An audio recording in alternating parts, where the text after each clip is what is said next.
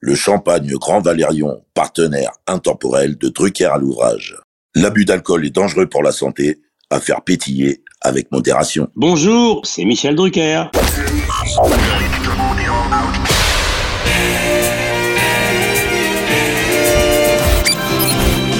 Bonsoir, l'orchestre de Star, placé sous la direction de Monsieur Jean-Claude Petit.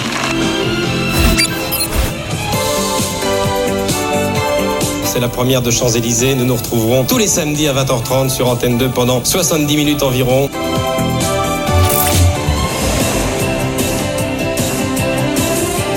Mylène Farmer.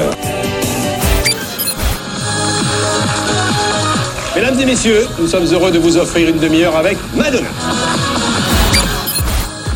Poussine, il est là avec Alexia, Anne-Laure, Karine, Mario, Pierre, la troupe. Salut Joe. Bienvenue sur France 2. Bonsoir Michel. Notre cadeau de Noël, génial Votre accueil, c'est le cas de le dire, me va droit au cœur. 55 ans de mémoire télévisuelle collective en une collection prestige de 50 épisodes. Michel a vraiment mis Drucker à l'ouvrage. Bonjour Michel Bonjour chers amis américains. Hey, Merci de nous accueillir à nouveau chez toi pour un numéro de Dallo Drucker à l'ouvrage consacré cette semaine au mythique studio Gabriel qui célébra la moitié de ton âge le 1er septembre dernier. 40 années d'émissions et d'émotions que nous allons tâcher de nous rappeler aujourd'hui à travers 16 programmes cultes qui y furent ou y sont enregistrés. Bienvenue cette semaine Michel de Potel à Gabriel. Ce sont des noms qui te parlent, hein, pas vrai Bien sûr. Alors c'est vrai que c'est devenu un studio mythique. Alors il faut d'abord savoir comment est né ce studio de télévision. Alors justement Michel, en préambule, parle-nous de ta rencontre, avec des guillemets, avec ce studio magique du temps où il se nommait encore Potel et Chabot. Et il s'appelle des années après toujours le studio Gabriel du nom de l'avenue et qui avait donné le titre à l'émission Studio Gabriel. Exactement. Alors, Patel et Chabot, c'est une société très connue pour ceux qui organisent des fêtes importantes, euh, des grandes soirées, anniversaires.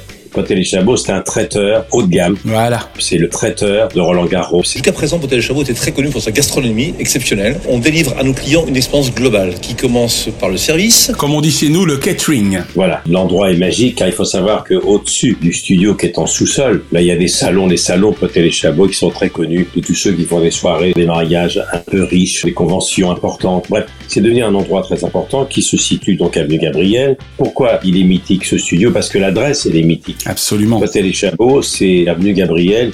Une avenue qui a pas plus de 250 mètres de long, qui part de la place de la Concorde devant l'hôtel Crillon Et Eh ouais. et qui va jusqu'au théâtre Marigny, avenue Marigny, et qui passe derrière les jardins de l'ambassade des États-Unis L'Elysée. et qui arrive dans les jardins de l'Élysée tout simplement, avec pas loin la place Beauvau. C'est le quartier le plus sécurisé de France. Ah. Absolument. Point névralgique. Avec Vigipirate, évidemment, c'est très important. Quand on a des ambassades aussi importantes que l'ambassade des États-Unis, de Grande-Bretagne, qu'on a l'Élysée, c'est quelque chose qui mérite d'être surveillé, surtout depuis Vigipirate. C'est clair. Donc, quand Pierre Desgroupes, dans les années 80, qui était mon patron, créateur de 5 colonnes à lune, qui était une figure de la télévision, est devenu patron d'Antenne 2, qui n'était pas France 2, mais Antenne 2, Vous l'avez connu comme patron des groupes, on y reviendra, mais vous l'avez découvert comme intervieweur. j'étais là. Et il m'a convoqué un jour, il m'a dit, écoutez, Michel, voilà, il avait connu Cognac G dans une autre époque. Il m'avait dit, je ne connais rien en matière de divertissement. Faites-moi une émission du samedi soir, chic, mais attention, populaire et d'un bon niveau. Si elle n'est pas chic, je l'arrêterai. D'accord. Personne te dit ça aujourd'hui. Ce qui voulait dire, dans la bouche de Pierre Desgros, ça prend toute son importance maintenant, que si l'image de l'émission est mauvaise, je l'arrêterai, même si elle a beaucoup d'audience. À l'époque, l'audience se mesurait pas, mais on faisait forcément beaucoup d'audience. Il n'y avait pas encore toutes ces chaînes. Donc, il m'avait dit, faites-moi quelque chose de populaire mais digne. Et je me suis promené du côté des Champs-Élysées, où j'habitais pas tellement loin, j'habite toujours pour la du Grand Palais, et je me dis, bon, je vais trouver un titre d'émission, ça va être Champs-Élysées. Et à ma grande surprise, personne n'avait jamais pensé à donner comme titre à une émission de divertissement, surtout le samedi soir à Payette, le nom de la plus belle avenue du monde.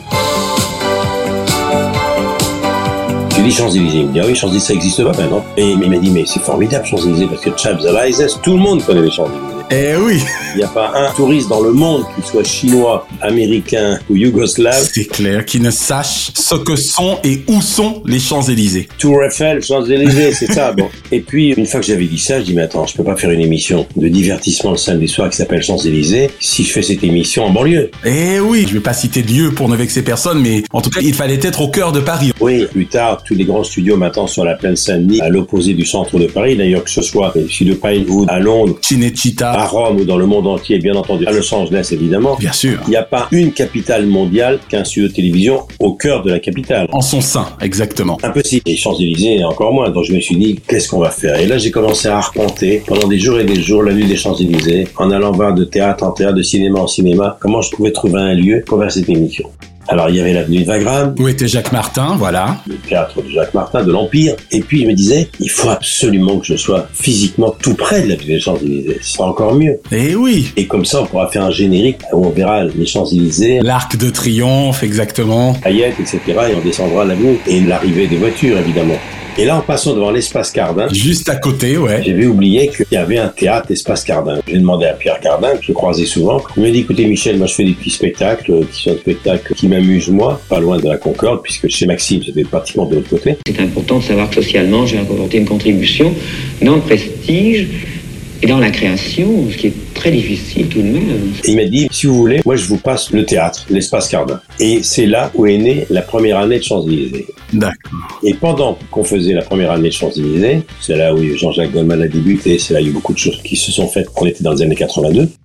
Et là, en me promenant sur le trottoir avec un, un copain à moi, on découvre qu'au 9 avenue Gabriel, dans les sous-sols, il y a une espèce de café boîte de nuit qui s'appelait Captain Vidéo, Comment ça s'appelait Captain Vidéo où il y avait des écrans de télévision comme des aquariums, avec ce qui n'était pas encore des clips, mais il y avait presque des poissons. Ouais. Et on pouvait prendre le thé dans les sous-sols et il y avait une régie d'un gars qui avait voulu en faire une espèce de salon de thé un peu cabaret, un peu chic et avec déjà de la vidéo, ce qui était très avant-gardiste à l'époque. Bien sûr, on rappelle qu'on est dans les années 80. Oui, et là, dans les sous-sols, on découvre qu'il y avait déjà une petite régie, mais surtout que les sous-sols, c'est un véritable sous-marin avec trois ou quatre niveaux.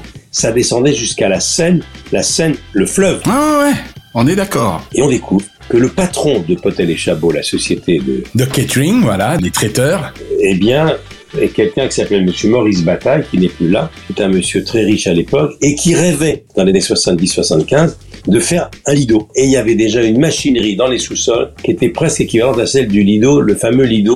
Incroyable. Le fameux lido des Champs-Élysées, ironie du sort. Et Monsieur Bataille avait dépensé beaucoup d'argent à l'époque, plusieurs millions d'euros actuels, pour faire son rêve d'en faire un lido. Et on descend dans les sous-sols, et qu'est-ce qu'on découvre Une machinerie incroyable, avec un ascenseur de 3 tonnes, l'équivalent d'une Seine, qui pouvait monter et descendre, avec un futur aquarium comme il y a au Lido, il voulait mettre des dauphins, et on découvre qu'il y a également une cinquantaine de petites euh, armoires, comme dans les sous-sols du Lido, Ouais. qui étaient faites pour les futures danseuses. D'accord. Chacune avait son petit vestiaire. Tout était prêt. Et la direction du Lido de l'époque l'a pas entendu de cette oreille, car c'était un vrai concurrent, parce qu'il y avait quoi, 300 mètres à vol d'oiseau, Eh oui, forcément. donc ça n'a pas pu se faire. Et il a abandonné le projet, mais il a abandonné le projet et la machinerie était faite. Et on découvre que cette machinerie qui ne servait plus pouvait être éventuellement remise en état. L'ascenseur est devenu une scène et quand on a avancé dans le projet, on s'est aperçu que, avec un peu d'ingéniosité, eh bien, cet ascenseur pouvait être une scène qui existe toujours. C'est incroyable. C'est la scène où est posé le canapé de Vivement Dimanche. Ça doit être un petit peu pesant d'être dans l'ombre d'un personnage aussi important que Johnny, non C'est Agréable, mais pesant, non agréable. Et si on descend la Seine, eh bien on arrive à moins 15 mètres dans des sous-sols avec un autre ascenseur aussi puissant, aussi important. Ouais, tout ça, c'est de l'hydraulique, hein, finalement. On est bien d'accord. Oui, et l'ascenseur, le premier, descendait avec un décor ou des danseurs ou un aquarium. Il pouvait partir d'un côté. De l'autre côté arrivait un autre ascenseur qui montait. On s'est dit, mais ça va être formidable. On va y mettre des décors de télé et on pourra en faire une émission de télévision, voire en direct. On pourrait se servir en direct de cet ascenseur. C'est génial. Et un jour, je m'en souviens très bien, c'était Tom Jones, je crois, Ouais, le fameux sex bomb. Non, il y avait un chanteur unique, celui qui chantait I'm a ceiling. I'm a ceiling. I'm a ceiling. Un tube mondial, comment il s'appelle. Rod Stewart. Voilà, Rod Stewart. Et il y avait Rod Stewart qui était là. Et en direct, on avait donc répété. Je faisais un enchaînement sur le côté, sur mon canapé de Champs-Élysées. Ouais. Matsua, qui arrivait avec ses musiciens du sol avec une caméra en haut, c'était un effet extraordinaire. Et là, la santé est restée bloquée. Aïe, aïe, aïe. Donc, Rod Stewart est resté en bas. On lui faisait des signes, on s'est débrouillé. Ça rappelle le point de Johnny. Bref, toujours est-il que le studio Gabriel est né de cette promenade avenue Gabriel. Le patron de l'époque de France Télévisions, qui était Monsieur Claude Codramide, c'était Antenne 2. À l'époque, j'étais en discussion parce que Berlusconi voulait absolument que j'ai créé le Canal Swinker avec lui. À tout prix te faire venir, tout à fait. Finalement, j'y ai renoncé, je le sentais pas. La télévision à laquelle nous sommes en train, nous commençons à penser, c'est pas une télévision Coca-Cola, c'est pas une télévision spaghetti, ça serait mieux une télévision Beaujolais. Champagne le samedi. Et le patron de Monsieur Contamine, que j'avais connu en 64-65, haut fonctionnaire, grand patron d'Antenne 2 à l'époque, m'a dit, écoutez Michel, je peux pas vous donner ce que vous propose Berlusconi, c'est pas possible, j'ai écouté, mais c'est pas grave, et je reste sur France 2. Au même moment, notre président, Claude Contamine, présentait la grille de rentrée. La définition que nous donnons en ce moment d'antenne 2 profession passion est une définition juste. Je faisais déjà Champs-Élysées et c'était un renouvellement de contrat et c'est là où j'étais à deux doigts de partir sur la scène. D'accord. Il y a seule chose que je vous demande. C'est de me mettre à Potel. Voilà, essayez de me donner un petit peu plus de budget, mais sinon, partageons le bail car le bail c'est France 2 qui l'avait. Ok, au départ. Et le bail c'est un bail, c'est plus compliqué que ça, mais je vais essayer d'être euh, assez clair. C'est que le studio Potel et Chabot n'appartenait évidemment pas à Potel et Chabot, c'est un lieu qui appartient à la ville de Paris, comme le pavillon d'Hermenonville. D'accord. Et donc, c'est la ville de Paris à l'époque, je sais pas qui était le maire, ça devait être Tibéri ou Delanoë. Ah ben ça devait même être Jacques Chirac en fait, 77-95, donc c'était Jacques Chirac. Voilà, qui n'y voyait aucun inconvénient. Et nous, on a dit à Potel et Chabot, nous, on va venir dans ce studio. Ça va être une promotion formidable parce que c'est le studio Potel et Chabot. On verra que c'est Potel et Chabot. Donc, j'avais dit au patron de France 2, écoutez, partageons le bail. Il me dit, Michel, il n'y a aucun problème. Je suis tellement content que vous restiez. et un jour, je suis devenu, moi, le seul. Ok. Et maintenant, il y en a d'autres. Et ma société, DMD Productions, a maintenant obtenu, et à l'époque, c'était de la Noé, que quel que soit le repreneur du bail après Potel et Chabot qui avait le bail qu'il signait avec la ville de Paris, si jamais eux partaient, le repreneur ne touchait pas le studio qui restait un studio de télévision. D'accord. C'est génial. Voilà comment ma carrière a connu un virage très important parce que je n'imaginais pas que ce studio m'accompagnerait pendant 40 ans. Et c'est pour ça qu'on diffuse aujourd'hui cette belle histoire ce week-end du 24-25 septembre, puisqu'on rappelle que Studio Gabriel, Expo Télé Chabot, a 40 ans depuis le 1er septembre dernier. Merci pour cette belle histoire, Michel. Et ce studio est devenu, bien sûr, un lieu mythique, parce qu'on va en parler maintenant, à part Champs-Élysées. Ensuite, il y a eu plein d'émissions qui ont eu lieu ici. Dont nous allons parler. Et qui continuent à avoir lieu ici, dont Vivement Dimanche, bien sûr. Exactement. Drucker à l'ouvrage. On vient un peu de s'étendre concernant Champs-Élysées. On va faire court sur la question concernant Champs-Élysées. J'ai juste eu envie de faire un comparatif entre Champs-Élysées d'hier et Vivement Dimanche, Vivement Dimanche prochain d'aujourd'hui. Donc j'ai envie de te demander si on peut dire de Champs-Élysées qu'il a été à Potel ce que Vivement Dimanche et Vivement Dimanche prochain sont à Gabriel. Et après, c'est devenu Bienvenue au studio Gabriel. Exactement. Le studio Potel et Chabot est devenu studio Gabriel. Tu te souviens de quand d'ailleurs, de mémoire comme ça, quand c'est passé à la dénomination studio Gabriel c'était euh, à la fin de Champs-Élysées. Ok, donc à partir du début des années 90. Voilà, et il y a eu toutes les émissions dont on va parler. Pourquoi Studio Gabriel Car on a fait coup double, on s'est dit on va donner le nom de l'avenue. Et Eh oui, voilà, puisqu'on rappelle que vous êtes Avenue Gabriel. 9 Avenue Gabriel dans le 8e, qui recevait à l'époque sans le SARS-CoV-2, dont on espère d'ailleurs qu'après ce moment d'enregistrement, il sera définitivement banni de la France et pourquoi pas de la planète, jusqu'à 300 personnes dans le public par semaine, on le rappelle quand même. Oui, et ça se saura déjà quand tu seras diffusé, c'est qu'en septembre, nous reprenons du public. Oh, génial Voilà, donc à l'heure où nous diffusons, on a donc du public de nouveau. Oui, le public s'est arrêté pendant un an pour une raison très simple, la Covid. Eh oui. Voilà, et donc on a passé deux ans où c'était très compliqué. Et puis moi, quand je suis revenu après mon pépin de santé à Vivement Dimanche, il était hors de question. On pouvait pas prendre le risque d'avoir des gens avec la Covid qui se promenaient partout et surtout avoir un faux public, un public bidon et avec des cages de verre et des masques. Exactement. On s'est dit reprendre du public quand il sera en liberté. C'est ce qui se fait cette année maintenant avec euh, septembre 2029. Très bien. Alors Michel, quel souvenir gardes-tu des années du petit théâtre de Bouvard dans tes murs Oh, des souvenirs très très précis. Il faudrait une émission seule, mais je vais essayer de faire court. On a fait un an avec, je l'ai dit, L'espace Cardin, ouais. Le temps d'installer, de remettre en état la machinerie, de faire le décor et le temps d'être prêt pour aller 100 mètres plus loin, c'est sur le même trottoir, et de commencer vraiment le vrai Champs-Élysées à partir du studio Gabriel. C'est la première de Champs-Élysées. Nous nous retrouverons tous les samedis à 20h30 sur Antenne 2 pendant 70 minutes environ. Et là, j'ai eu un compagnon de route formidable, nous appartenons à la même chaîne. C'est Philippe Bouvard qui démarrait une émission qui deviendra mythique, Euh, le, petit théâtre de Bouvard. Car il faut savoir que si Champs-Élysées a vu démarrer presque deux générations d'artistes, tous ceux qui ont démarré à Champs-Élysées, ils sont très très nombreux. J'avais encore au téléphone l'autre jour Jeanne Masse, qui est revenue il y a quelques temps et qui faisait partie des nouveaux visages qu'on a fait découvrir à Champs-Élysées. Eh ouais, grande vedette par la suite. Il y en a eu tellement. Mais si Champs-Élysées a vu démarrer des carrières, Bruel entre autres, Palmal, etc., il faut savoir que ce studio, grâce à Philippe Bouvard, a vu démarrer une génération d'humoristes qui sont encore des stars aujourd'hui. Et quand je faisais moi Champs-Élysées, je faisais Champs-Élysées vendredi, samedi, dimanche. Ça a été en direct sur 300 Champs-Élysées, on en a fait la moitié en direct. Et Bouvard, lui, l'occupait en semaine.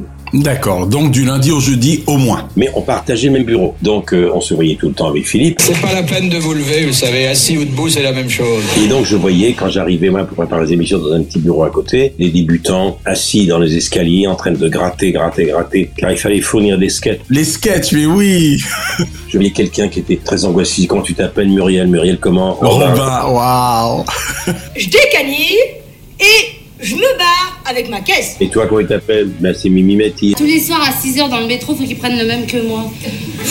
J'en ai marre d'être désirable. Et toi Ben, moi, je m'appelle Bourdon, Campan, Légitimus. Si ta femme disparaît, je la fais revenir dans les 46 heures chrono, plus vite que la redoute. Et toi Ben, Smaïn. Ah bon, et toi ben, Je m'appelle Laspalès, et toi, Chevalier. Que la lumière soit.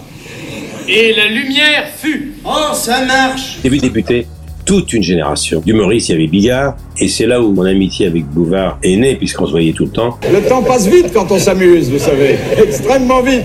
Bon, alors aujourd'hui, on va, on va essayer de faire des choses nouvelles, encore que je ne puisse pas préjuger à l'avance de ce qui va sortir de la, la corbeille du destin. Et donc, c'est vrai que le petit théâtre de Bouvard a été un laboratoire, a été une rampe de lancement exceptionnelle. Et des années après, parce que l'histoire est alternée au recommencement, on n'a jamais rien inventé à la télévision, des années après, 30 ans après, eh bien, ce théâtre de Bouvard a fait des petits et c'était On ne demande qu'à en rire. Eh oui. Avec Barma et Ruquier. Catherine Barma et Laurent Ruquier. Allez, allez, je- très vite on met les notes. Mais je pense que de toute façon on peut déjà afficher 20 partout. Pour le coup, Ondar qui s'est également tourné à Studio Gabriel. Non, on ne demande qu'à en rire, après est allé au Moulin Rouge. Mais c'est magique hein, la télévision parce que je peux t'assurer que quand je regardais le petit théâtre de Bouvard, je n'avais aucune raison de penser que c'était là que se faisait également Champs-Élysées. Bien sûr, on était tous ensemble. Et après, c'est là où j'ai connu les nuls, on va en, en parler. Eh ouais. Je ne sais pas si on aura l'occasion de se revoir, pourquoi pas. hein, vous êtes les bienvenus ici, je vous souhaite une longue carrière. Et on vous remercie d'être venu nous rendre visite. Merci Chantal. Tout ça, c'était un studio, laboratoire, et c'est devenu maintenant un endroit mythique, connu du monde entier. Pourquoi Parce que dès qu'on a fait venir des stars internationales, quand elles ont su que la télévision se faisait au Chaps Elises, alors là, on a vu arriver pratiquement pieds nus de son hôtel Céline Dion. Eh oui, c'est l'idiot, exact. Je voyais Madonna faire son footing en passant devant le studio parce qu'elle Elle adore le elle était au crayon, je crois, Michael ouais. Jackson était au crayon. Les autres étaient au Bristol, rue Saint-Honoré, à deux pas, à 300 mètres. Et toutes les stars internationales m'ont connu aussi grâce à ce studio. Eh ouais. Moi, je voyais arriver Polly, je voyais arriver tous ces gens-là, toutes les stars de l'époque. Elles étaient tellement contentes parce que leurs femmes restaient à l'hôtel, vidaient leur compte en banque Vous faisiez du shopping, voilà. Avenue Montaigne. pendant que leur idole de mari venait enregistrer en direct. C'est excellent. Et j'ai vu défiler tout le monde, évidemment. Excellent. En tout cas, merci pour le petit théâtre de Bouvard qui reste une émission mythique, tout comme d'ailleurs son ex-créateur qui, au moment où nous enregistrons, est encore, comme on dit, tout comme toi, un monument inoxydable auquel nous pensons bien. Il doit avoir 92 ou 93 ans. Oui, 92 ou 93, exactement. Et il officie toujours le week-end sur RTL. Et ça, c'est absolument génial. Drucker à l'ouvrage.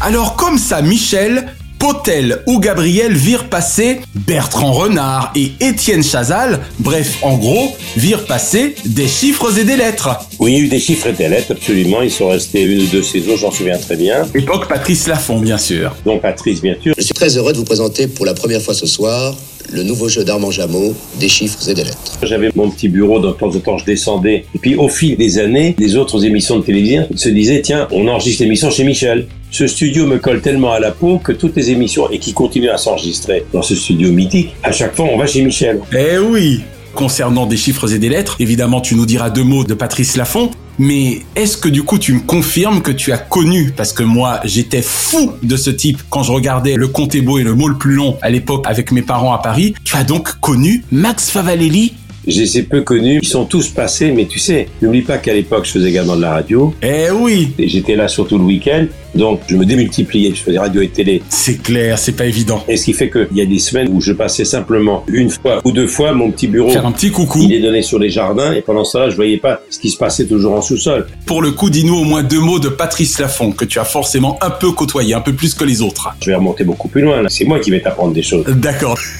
J'ai connu Patrice Laffont quand il faisait de la figuration dans Paris brûle-t-il de René Clément. Oh. Avec deux inconnus qui étaient Michel Fugain et Michel Sardou. Paris ne fut pas réduite ensemble. Ce que vous allez voir, c'est leur témoignage. N'oublions pas que c'est également un comédien, en effet. Ben, bien sûr. Eh ouais. Et après, je l'ai mieux connu quand elle avait Fort Bayard. Mais c'est vrai que Patrice Laffont est connu comme un indestructible et excellent animateur, notamment des chiffres et des lettres. Mais il faut savoir que Patrice Laffont est un comédien. Il a fait du cinéma. Il appartient à cette grande génération. Il avait un beau jeu, hein. Dis donc, si on allait se balader tous les deux. Ça Je sais pas. Pour tout. Et puis Robert Laffont, les éditions Robert Laffont. Éditeur, exactement. Il est le fils d'un grand éditeur. Il a touché à tout, mais comme Thierry Beccaro, aujourd'hui, c'est un comédien. C'est ça, voilà. Un comédien octogénaire. Voilà. Qu'il porte fort bien, comme toi. Comme Reichmann, un animateur qui est devenu un très bon comédien. Puis moi, ce qui m'a toujours fasciné avec lui, son éternelle bonne humeur, associée à son éternel bronzage. Bien sûr, j'ai connu Patrice Laffont, qui a été quelqu'un d'extrêmement important et que je croise de temps en temps parce que les hasards font qu'il joue aux boules, place des Invalides, tous les week-ends. Quand je prends mon chemin, je l'aperçois. Et il n'y a pas tellement longtemps, il joue encore aux boules avec ce regretté Christophe. Eh oui. À croire que c'est une vraie passion puisque même quand il était aux Antilles, il trouvait le temps d'aller jouer à la pétanque à rive droite Levassor. Ben voilà. Impayable ce Patrice Laffont. Il adore ça. Et comme il a fait une très longue carrière et qu'il a beaucoup de talent, il a donné les boules à beaucoup d'animateurs. Excellent. Et il les donne sans doute encore. Nous, les octogénaires, il y a beaucoup de jeunes qui se disent Mais quand est-ce qu'ils vont se barrer Exactement. Allez nous laisser un peu la place et toc.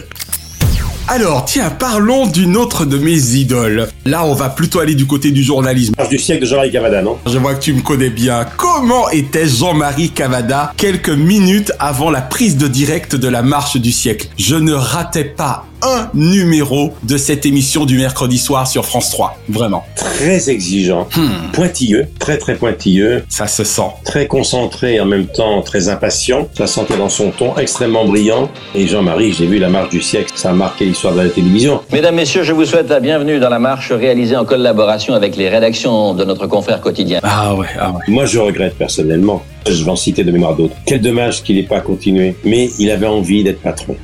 Il y a toute une catégorie de confrères à moi qui ont toujours voulu être des patrons. Eh oui, Jean-Pierre Cavache a voulu être patron. exact. Marc-Olivier Fongel, il est devenu. Directeur général de BFM TV, tout à fait. C'était la deuxième fois que Frédéric partait euh, en Ukraine à sa demande. Euh, je veux le préciser, non pas pour euh, se dédouaner, bien au contraire, mais pour dire euh, son engagement. Il y a beaucoup, beaucoup d'animateurs qui ont voulu, je sais pas, est-ce que c'est l'ascenseur social, envie de diriger les autres, ce qu'elle m'a jamais effleuré. Et c'est vrai que Jean-Marie Cavada est un des premiers. Il était député européen, il a dirigé Radio France. Tout à fait. Il a même été mon patron. Il a été président de RFO à un moment, absolument. Voilà. Et puis, il s'est lancé en politique. C'est quelqu'un qui vient d'un milieu très modeste, hein, qui a eu une enfance compliquée, Jean-Marie Cavada. Bien sûr, je crois même qu'il est enfant de ce qu'on appelle chez nous la DAS, hein, absolument. Absolument. Quel parcours C'est vrai que Jean-Marie, la marche du siècle, c'était un rendez-vous très important. D'abord, le titre magique, le ton extraordinaire qu'il avait. Et puis, Cavada, c'était ce qu'on appellerait aujourd'hui une marque. Exactement. Voilà. D'ailleurs, dans le portrait que je lui ai consacré, j'ai parlé de la marque du siècle. C'est dire. Exactement. Et il a été, si ma mémoire est bonne, en couple avec Élise Élise Lucet. Lucet, exactement. Ça, c'est pour le côté people de Dalo. En général, quand on fait une investigation, euh, en l'occurrence dans l'équipe de cash, on est extrêmement discret, euh, on en parle très très peu à l'extérieur. je crois qu'ils ont fait au moins 10 ans de mémoire. Hein. Deux talents, d'ailleurs, deux personnalités, deux dominants. C'est peut-être d'ailleurs pour ça que l'histoire n'a pas tenu, mais ça ne nous regarde pas, Enfin, en tout cas, cela ne nous regarde pas. Cela ne nous regarde pas. comme auraient dit les inconnus. Les inconnus. Ils ont fait combien de temps chez toi, Michel, à peu près, tu t'en souviens Plus d'une ou deux saisons en tout cas. Oh oui, deux ou trois saisons. D'accord. Il y a aussi ceux dont je me souviens, c'est que Georges Pernou, et faut pas rêver, il est passé aussi par Sio Gabriel. hein. Ah bah écoute, tu me fais plaisir. C'est la prochaine question précisément. Georges Pernou, en effet, devait bien aimer ton studio pour y avoir posé, si je puis dire, les valises de Faut pas rêver, n'est-ce pas Oui. Faut pas rêver à l'époque présenté par Sylvain Augier, que j'adore. Sylvain Augier, absolument. C'est très important puisque Georges Pernaud, lui, son port d'attache, son jeu de mots, c'était sa péniche. Eh oui. C'était la péniche de Thalassa. Mais faut pas rêver. C'est vrai que l'équipe Pernaud, avec Sylvain Augier, a posé ses valises un temps au Sugaré. Je m'en souviens très très bien. Et puis il y a eu, bien entendu, alors là, pendant les deux ou trois ans où moi j'ai quitté géographiquement Gabriel pour aller à Baltar, je suis allé sur TF1 pour faire Star, Star 90, mais il y a eu la tornade des nuls. Mhm. Sur Canal Plus le samedi soir. Juste avant de passer au nul, quelques minutes sur Sylvain Augier, ne serait-ce que par rapport à votre passion commune pour l'hélicoptère, notamment. Alors Sylvain Augier, personnage très important. On était passionnés d'hélico, on avait tous les deux notre diplôme de pilote d'hélico. Bonsoir, bienvenue à vous toutes et à vous tous à bord de notre euh, hélicoptère écureuil blanc, sous le soleil exactement de la Martinique. Et surtout, Sylvain Augier a été extrêmement courageux, car il aimait tout ce qu'il vole, il aimait prendre des risques. Ça a été le premier grand accidenté. Eh oui, eh oui. Il y a eu un accident de rapport, il était encore très jeune. C'est le souvenir que j'ai, ouais, exact. Il a failli perdre une partie de sa jambe gauche. Et encore maintenant, 30 ans après cet accident terrible, il prend encore des calmants. C'est quelqu'un qui a fait toute sa carrière sous morphine. D'accord, ça allait jusque-là quand Il même. était extrêmement courageux. Il a souffert le martyr. On lui a sauvé la jambe de façon miraculeuse. In extremis, ouais. Sylvain Augier, il a marqué de son passage à la télévision. Faut pas rêver. Et il a fait un passage également dans Studio Gabriel, où il présentait régulièrement la France vue du ciel. Je ne sais pas si c'était un peu avant ou après la carte au trésor, mais en tout cas, c'était une superbe chronique, effectivement. Il survolait toute la France, des campagnes, des villages, avec un hélicoptère. Et c'était une chronique très importante qui a marqué Studio Gabriel. C'est bien de reparler de lui. Voilà, et puis évidemment, nous avons une pensée particulière pour l'ami Georges Pernou, auquel nous avons d'ailleurs consacré ensemble un dallo autour du monde de la mer. Ah ben alors, Pernou, lui, il a été un précurseur. Voilà, ces 42 années passées à bord de Thalassa ont d'abord été pour moi un immense plaisir. Lorsque je lui ai rendu hommage un an après sa mort, c'était avec tous les grands marins, Loïc Perron, l'amiral de Carsozon. C'est vrai que les Français ont découvert la mer euh, grâce à Georges Pernaud. Et toutes les grandes courses, le vent des globes, euh, toutes les grandes courses en solitaire ou en équipage qui sont diffusées sur toutes les antennes du monde entier chaque année, doivent quelque chose à Pernaud et à Thalassa. qui Exactement. continue à être diffusée sur France 3. Et la péniche de Thalassa, elle est aussi mythique que l'émission. Drucker à l'ouvrage. Alors, nous y faisions référence tout à l'heure un peu plus en amont de l'émission, et il me semble bien, Michel, que lorsque tu allais voir du côté de TF1, si tu y étais, pendant 4 ou 5 saisons, des fous furieux ont envahi ton studio. Des fous furieux qu'on pourrait presque traiter de nuls. Oui, absolument. Et alors ça, c'était un raz-de-marée, j'en parle sur scène dans mon spectacle. Ouais. Est-ce que ton studio d'ailleurs était toujours le même Est-ce que tu le retrouvais dans le même état après la tornade de Les Nuls l'émission, Michel Non, les peintres ont eu beaucoup de travail. Alors les nuls, Alain Chabat, Bruno Carré, Dominique Farrugia, Chantal Chantal Lobby, ils ont Lobby. tous fait carrière. Les nuls, ils étaient connus de Canal. Et moi, les nuls, c'est sur ce studio Gabriel que j'ai vécu un moment extrêmement rock'n'roll avec eux que je vais vous raconter. Ouais. Les nuls, quand ils se sont fait connaître, Planète Nulle, etc., c'était d'abord les premiers abonnés de Canal qui les connaissaient. Et leur première grande émission de télévision sur une chaîne linéaire, comme on dit maintenant, en prime time, c'était justement sur le plateau de Champs-Élysées. Je voudrais que vous les applaudissiez encore. C'était leur première apparition en public. C'est-à-dire, voilà les nuls. Ils connaissaient le studio pour l'avoir sillonné et avoir fait des émissions totalement déjantées le samedi soir. Et c'est là où ils déguisaient chaque semaine une star en speakerine, D'accord. avec perruque, etc. C'était irrésistible. C'est peut-être ce dont tu vas nous parler d'ailleurs. Ça serait pas chez toi le sketch météo Oui, non, mais je vais te raconter ça. Alors, leur première apparition sur une grande chaîne généraliste à 20h30, c'est donc dans les débuts de Champs-Élysées. Ils viennent, ils étaient inconnus du grand public. Seuls les abonnés, les épifioux, comme on dit, de Canal les connaissaient. J'ai dit, écoutez, vous allez faire ce que vous faites à Canal, hein, en Planète Nulle, Ouais. l'ancêtre de Nulle par ailleurs. Vous allez régulièrement être le fil rouge, c'est-à-dire tous les quarts d'heure, je demandais alors quoi de nouveau dans l'actualité. Il y avait une table. Le présentateur, c'était Alain Chabat qui s'appelait Maurice Chevalier. Et autour, ses chroniqueurs, c'était Carrette, Farouja et Chantal Lobby. Ouais. Alors, je m'étais dit comment ça va être reçu parce que c'était c'était fort. hein. Oui, voilà, c'était les nuls quoi. Et j'avais complètement oublié que lorsqu'ils sont venus pour la première fois dans Champs-Élysées, il y avait quelqu'un qui surveillait l'émission, qui scrutait l'émission, Qui s'appelait qui était ma mère. Ma mère, Lola Drucker. Madame Lola Scheffler, d'accord. Déjà, Lola Scheffler, ma mère, elle est des plus grands échiquiers que Champs-Élysées.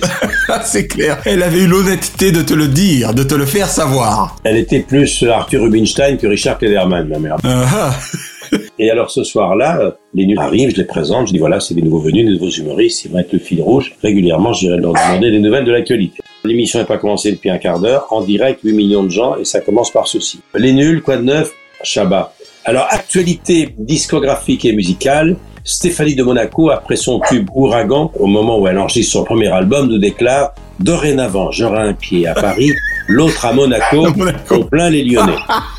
Je me rappelle. J'ai un pied à Paris, un autre à Monaco. On plaint les Lyonnais. Ma mère commence à suffoquer devant son père. Ah, tu m'étonnes. Et pour cause. Et ça continue. Actualité discographique toujours, Hugo Frey. Violé dans une boîte gay par 15 individus samedi soir, ils avaient compris, debout les gars, réveillez-vous, il va falloir m'en mettre un coup.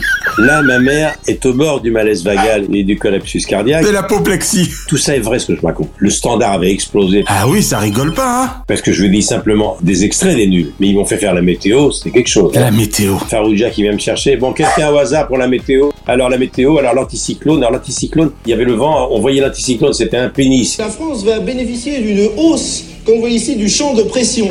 Absolument. Il montait vers Cherbourg Et qui redescendait. et la Méditerranée, Perpignan et la Riviera, c'était euh, deux testicules. On a vu le pénis se dessiner devant nous. C'est ça qui était génial. Le pénis et les testicules. Encore, on est poli quand on dit ça comme ça. D'ailleurs, à ce propos-là, ils avaient commencé par une fausse pub qui a failli provoquer une crise cardiaque chez ma mère. Tony Glandil. Alors une fausse pub, il y avait une porte, une chambre à coucher. On entendait gémir un couple, on imaginait ce qu'il faisait. 8 millions de gens en direct. Il est 21h quand même. Eh oui. Et on entend le bonheur, c'est simple comme un coup de bite. Avec Tony Glandil. Ma bite, c'est du béton. Et là, le standard explose. Je vous raconte quelque chose qui a 40 ans. Mais Eh oui. Ma mère suffoque. Je rentre à minuit et demi, tout ça est vrai. Et ma femme me dit, écoute ton répondeur. Parce qu'à l'époque, il y avait encore les vieux répondeurs. Oui, oui, les fameux répondeurs. À cassette, s'il vous plaît. Et j'entends un message de ma mère, 22h13, au milieu de l'émission, après trois quatre sorties euh, terribles des nuls. Et j'entends ceci. Bichou, c'est ta mère. Arrête ça immédiatement. Eh oui, eh oui, la Alors, pauvre. je le dis sur scène. Vous imaginez, écoutez, je suis désolé, mais comme si je pouvais avoir le répondeur sur, sur le plateau de télé. Excusez-moi, ma mère, Absolument. ma mère vient de laisser un message. Elle est outrée, scandalisée par tant de vulgarité. Elle me demande de rendre l'antenne. Donc, je rends l'antenne à samedi prochain, peut-être. Peut-être, eh oui. Mais la chute de l'histoire. D'abord, c'est moi qui faisais la météo. Alors, Farouji me dit, monsieur au hasard, venez. Monsieur, vous vous appelez comment Michel au hasard. Bon, Regardez-moi bien dans les yeux, je vais vous hypnotiser et vous demander par la même le temps qu'il fera demain. Alors, fermez vos yeux, monsieur. Qu'est-ce que vous voyez Bah là, je vois un piscicyclone qui monte, qui monte, etc. J'ouvrais les yeux et je voyais le pénis Oh mon dieu, mon dieu. avec les testicules. Et voilà. Et demain, c'est quoi Bah demain, ça sera la Sainte Thérèse qui rit quand on la baise. Ils ont tout osé. Ça, c'est vraiment la télé qui manque. Et puis demain, ça sera la sainte Thérèse, celle qui rit quand on la baise. Merci. euh, Mais il faut quand même que vous sachiez, chers amis, que c'était il y a 40 ans. Bien sûr. Aujourd'hui, c'est impossible. C'est dans la même émission que j'avais demandé à des proches qui leur rataient pas une. Pierre, euh, qu'est-ce que tu penses de Jean-Marie Le Pen C'est à l'époque où on commençait à parler beaucoup du Front National. Bien sûr. Il avait encore son bandeau. Exactement. Et alors, dans 8 millions de gens directs, pince sans rire, humour british, anglo-saxon de, des proches, qui me dit Ah, tu me demandes de parler de Le Pen. Il y avait Bedos qui n'était pas loin en plus. Ah là, tu me poses une colle. Alors écoute, je réfléchis, je réfléchis. Moi, j'ai le cœur qui bat. Il me dit Écoute, Le Pen, voilà ce que je vais dire. Le Pen, il y a plus d'humanité dans l'œil de mon chien quand il remue la queue qu'est dans la queue de Le Pen quand il remue son œil. Ah, mon dieu. Ce que je vous raconte, ça a 40 ans. Mais oui. Donc, je reviens au nul. C'est une tornade, le standard a explosé, etc. Et ma mère m'a fait la gueule pendant plusieurs mois. Elle n'avait pas pardonné ça. Tout l'immeuble l'appelait en disant Mais qu'est-ce qu'il lui prend à votre fils Votre fils, ce saltimbanque. J'ai essayé de convaincre ma mère. J'écoute, maman, il faut que je te présente les nuls. Ils ont beaucoup de talent, ils sont très polis dans la vie. Ce sont des artistes. Et effectivement, ils ont fait parler d'eux. Et combien Plus tard, avec Chabat, Chantal Lobby, Bruno Carrette et Farouja, ils ont tous réussi. Bien sûr. Et bien entendu, Farouja a fait une carrière extraordinaire alors qu'il était très malade. Sclérose en plaques, exactement. Il était un magnifique réalisateur, producteur de films. Grand dirigeant de chaîne euh, jusqu'à maintenant. Il a créé Comédie, Chabat a réalisé des films extraordinaires. Et puis Chantal Lobby, n'en parlons pas. Les paix à l'âme de Bruno Carrette, évidemment. Oui. Et donc, euh, j'ai voulu les présenter à ma mère au bout de trois mois. C'était la gauche un peu intello. Ma mère réalisait L'Observateur, Le Monde. Elle regardait Le Grand Échiquier. réalisait Télérama en regrettant beaucoup que Télérama ne parle jamais de son fils. Quand vous viendrez me voir sur scène, vous verrez l'allusion que j'y fais. Et finalement, j'ai présenté à ma mère avec un air un peu pincé. Elle les a toisés de bas en haut. Elle leur a dit, jeunes gens, je vous trouve singuliers. Ah, C'est élégant. C'est élégant. C'était un doux euphémisme. Mais le passage des nus à Champs-Élysées, c'était un souvenir magnifique. Ah ouais. Vraiment merci pour ces belles anecdotes. Alors, Drucker à l'ouvrage. Lorsque tu as accueilli ONPC, je vais continuer de te parler par acronyme parce que j'adore te taquiner, donc tu l'auras compris, on n'est pas couché. Te doutais-tu de l'immense succès que connaîtraient Catherine Barma et Laurent Ruquier avec ce talk du samedi soir, Michel Alors, moi j'aime bien avoir de la mémoire. 30 ans avant, il y avait un talk show décapant le samedi soir, c'était Bouvard. Car avant que Bouvard se fasse évidemment encore mieux connaître du grand public avec le petit théâtre, il y a eu les samedis soirs de Bouvard chez Maxime. Et Eh oui, samedi soir, qui s'appelait d'ailleurs, je crois, samedi soir, de mémoire, non Ça s'appelait samedi soir chez Maxime, et alors là, Bouvard, il y allait fort. hein. Bon. Est-ce que par exemple, il vous arrive parfois de regretter de ne pas avoir fait davantage d'études Comme tout le monde y allait à reculons, dans On n'est pas couché, parce que Ruquier et Catherine Marma ont eu l'intelligence de s'entourer de chroniqueurs redoutés et redoutables en duo qui ont continué pendant des années. Bonsoir à tous et à toutes, heureux de vous retrouver au studio Gabriel. Alors, ce qui fait que moi, j'étais là, je buvais du petit lait, car c'était dans mon studio. Je regardais les répétitions. C'était du direct, donc ils répétaient le soir. C'était souvent enregistré le jeudi. Le jeudi, pour diffusion le samedi. Et donc, je restais dans mon bureau pour accueillir Laurent Ruquier. J'étais un fan de Ruquier qui m'écoutait quand je faisais la valise RTL, quand il était tout jeune. Au Havre. Ouais, Ah ouais, c'est dingue. Catherine Marma, je connaissais bien. Pour la petite histoire, Catherine Barma était mascrite quand je faisais les rendez-vous du monde dans une autre vie. Et c'était la fille de Claude Barma, Autre grand à créateur. qui on doit, entre autres, les rois maudits. C'est pas n'importe qui. Exactement. Donc Catherine Barma était ma script, donc je connaissais Catherine Parker et Laurent Ruquier, tout le monde le connaissait déjà. Et donc là, j'ai vu défiler ben, tout le métier, déjà les politiques. Oui, car on rappelle qu'on n'est pas couché, c'était 2006. Hein, donc effectivement, Laurent Ruquier avait déjà une belle carrière derrière lui. Oui, et ça succédait au samedi soir de Thierry Ardisson. Et Eh oui, les fameux, tout le monde en parle, exactement. Faut pas l'oublier. Le samedi soir, ça a toujours été un horaire en deuxième partie de soirée assez décapant. Tout à fait. Ça avait commencé avec Bouvard. Et puis, n'oublions pas que sur une autre chaîne, il y avait Pollack. Absolument. Pollack, dont beaucoup oublient qu'il a été le premier chroniqueur sniper, justement, de Laurent Ruquier, dont on n'est pas couché, même s'il n'a fait, je crois, qu'une saison. Oui, parce que Laurent Ruquier se souvenait très bien, et toi aussi, de droit, Droit de réponse. exactement. Donc c'était un bel hommage. Il y aura certainement de la controverse. D'ailleurs, il y a des sujets euh, assez polémiques dans la- dès la première. Ça s'est mal terminé parce qu'il y allait très très fort. Il n'avait pas de filtre. hein. Il était d'une liberté totale, Pollack. Il rigole pas, c'est On a clair. retrouvé tout ça et dans On n'est pas couché, ben moi c'est là où j'ai rencontré Zemmour, Nolo, Polony, Léa Salamé, Émeric Caron, Audrey Pulvar. Yann Moix que je connaissais déjà. On a réduit cette émission au clash. Or, il n'y avait pas que des clashs, mais voilà, les clashs, ça plaît et ça fait le buzz. Et donc j'ai vu ça et c'est là où j'ai rencontré euh, tous ces chroniqueurs sans imaginer une seconde.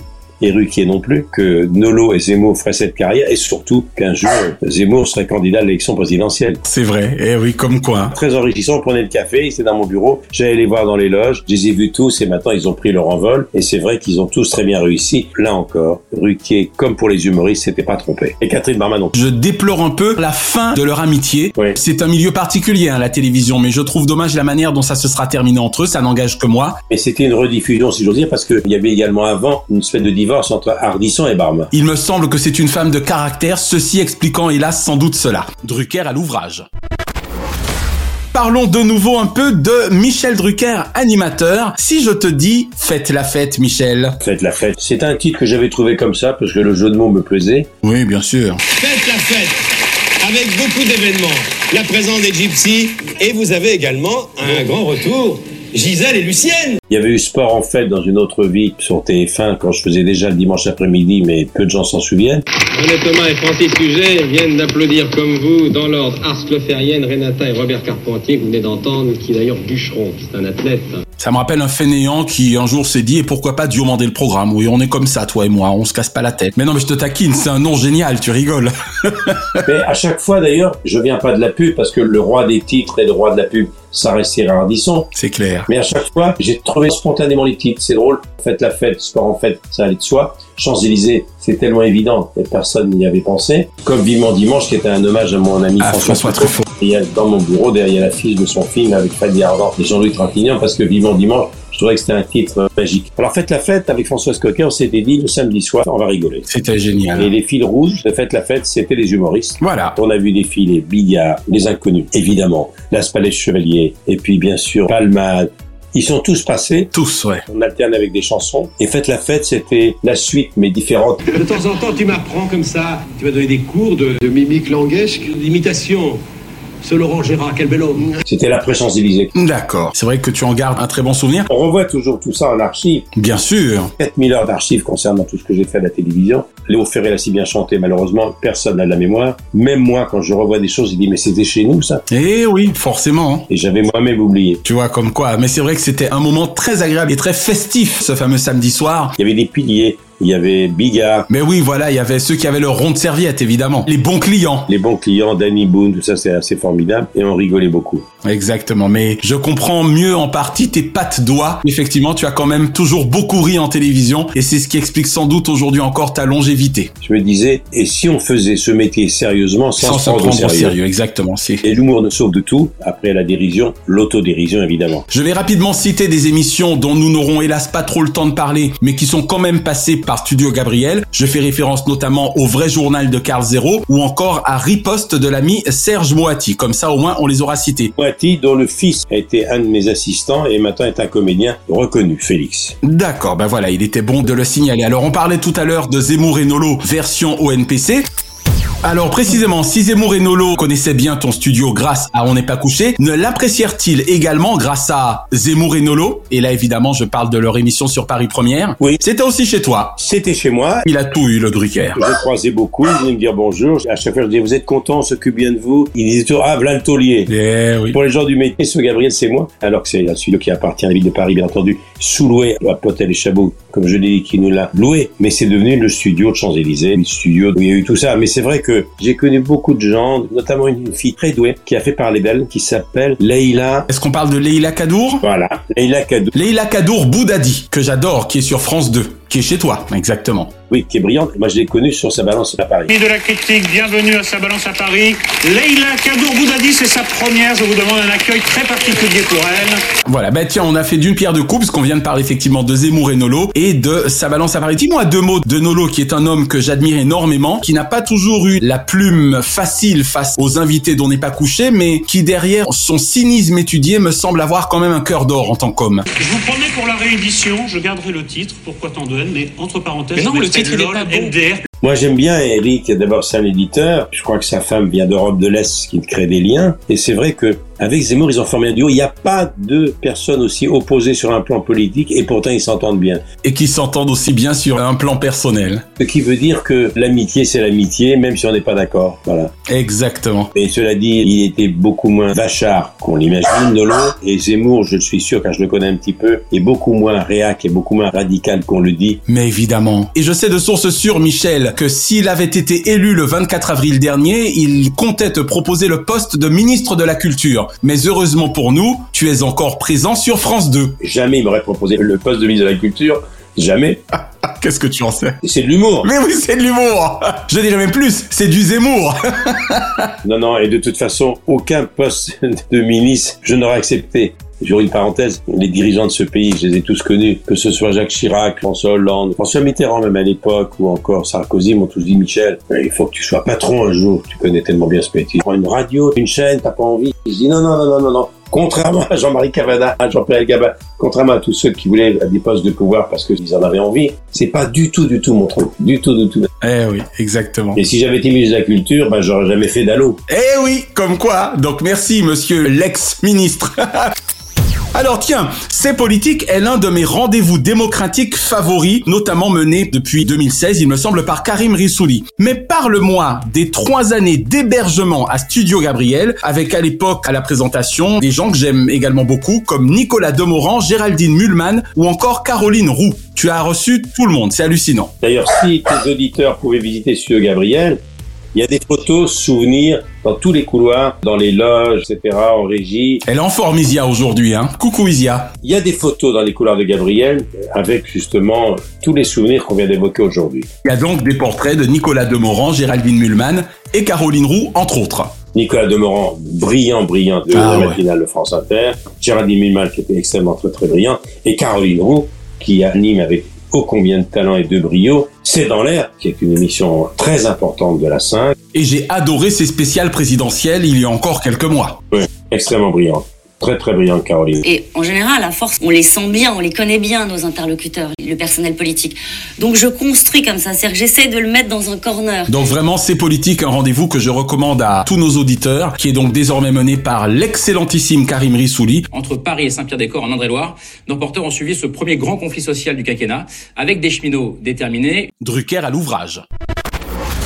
Rétrospectivement, Michel, Studio Gabriel, l'émission, n'est-il pas le rendez-vous le plus emblématique de ton studio éponyme En tout cas, c'est un rendez-vous qui a marqué ma carrière, certes, car c'est la première fois où pendant plusieurs saisons j'ai fait l'Access Prime Time, qui est un rendez-vous économique, entre guillemets, même sur le service public, qui est incontournable. C'est vrai, mais Studio Gabriel, c'est aussi le lieu où je suis tous les dimanches depuis maintenant 22-23 ans, et c'est pas fini. 1000 vivement dimanches, pratiquement depuis la création. Mais c'est vrai que Studio Gabriel a été un tournant, parce que c'est là où je me suis lâché. Ah ouais.